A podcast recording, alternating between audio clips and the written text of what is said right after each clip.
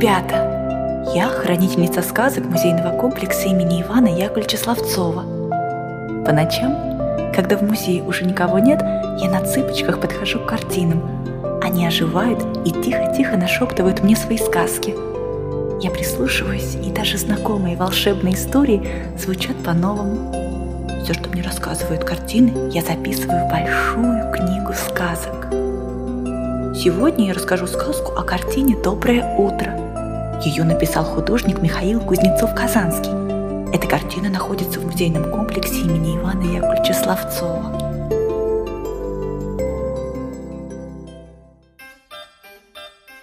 Дело было летом 2011 года. День выдался славный, и дедушка Миша, бабушка Надя и самая младшая внучка Илана отправились на прогулку – вот они пришли на детскую площадку, а там столько всего интересного. И качели, и горки, и песочница. Девочка тут же достала из своего маленького рюкзачка посудку и побежала играть на песочницу. В это время бабушка и дедушка присели на скамейку. Илана один за одним готовила песочные десерты, а дедушка с бабушкой смотрели на нее. Вдруг бабушка улыбнулась и сказала – да, когда-то и мы были такими маленькими. Даже не верится. Дедушка улыбнулся ей в ответ, и тут же перед ним понеслись воспоминания из детства. И это не случайно. Ведь когда-то все бабушки и дедушки тоже были такими же, как вы, мои маленькие друзья. Они были любопытными, озорными и непоседливыми ребятами, и они тоже любили играть. Так и дедушка Миша – а по-другому художник Михаил Иванович Кузнецов-Казанский был когда-то совсем мальчишкой, и все его звали просто Мишаня. Родился он в татарской деревне. Она была небольшой, всего 12 домов или дворов, как тогда говорили. Так вышло, что во всей деревне не было ребят Мишиного возраста. Но ему было совсем не скучно. Сидя на скамейке, Михаил Иванович начал рассказывать бабушке Наде все, что он вспоминал. Больше всего я любил наблюдать. Особенно мне запомнились летние деньки, когда я мог подниматься на соломенную крышу.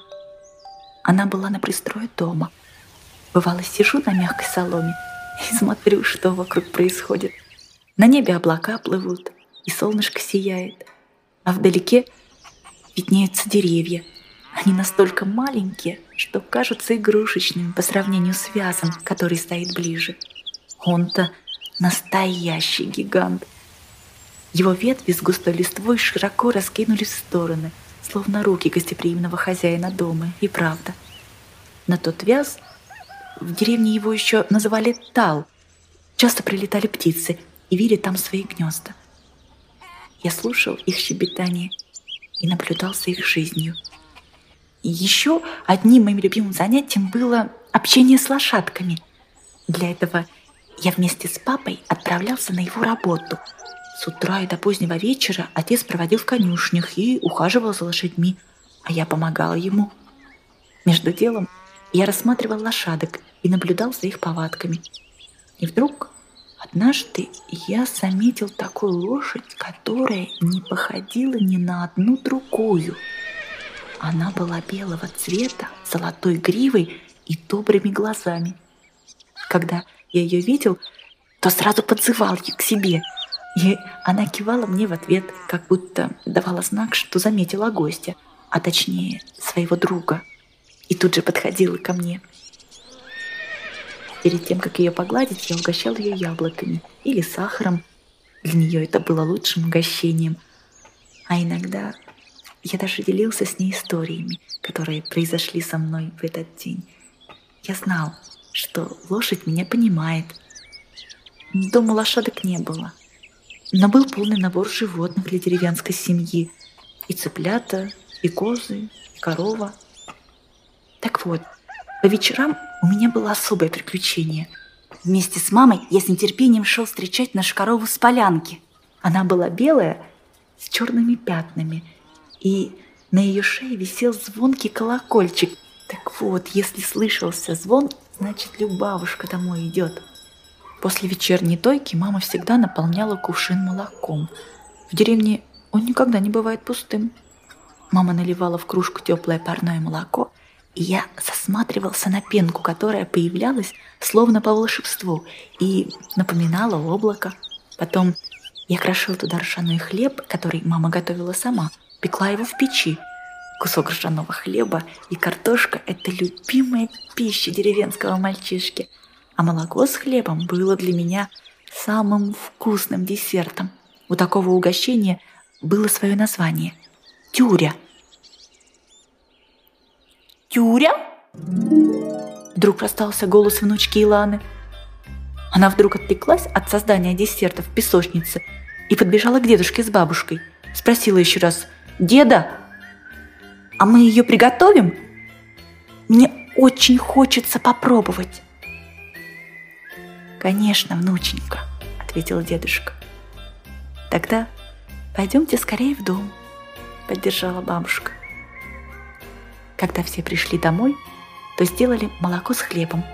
Получилась тюря. Так в один день не только внучка — но бабушка и дедушка оказались в детстве. А ночью дедушке, а точнее художнику Михаилу Ивановичу Кузнецову-Казанскому приснился удивительный сон. Сквозь синюю дымку перед его глазами мелькали то родная деревня, то гигантский вяз, то мама с папой. И вот он увидел себя, маленького себя. Он угощает яблоком ту самую лошадь золотой гривой – и что-то рассказывает ей. Все, что он видел, то появлялось, то исчезало, то крутилось перед его глазами, а иногда он видел все сверху, как будто летал. Но вот синяя дымка начала бледнеть, и сквозь нее все сильнее стал пробиваться свет. В это мгновение художник проснулся, но первым делом отправился не завтракать, а как настоящий художник начал писать картину. Как только работа была завершена, к дедушке забежала внучка и, потирая глаза после сна, сказала «Ах, доброе утро, дедушка!» И скорее побежала его обнимать.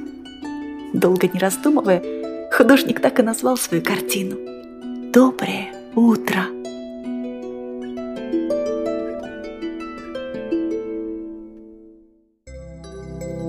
маленькие друзья, давайте закроем глазки, и нам приснится все, что мы очень любим. В следующий раз мы с вами отправимся в новое сказочное путешествие. Морозный зимний вечер мы в миг окажемся в теплой избушке с натопленной печкой и узнаем, как волшебную нить прясть. Но это уже совсем другая история. Пусть ваш сон будет таким же волшебным, как сказки в музейном комплексе имени Ивана Яковлевича Славцова.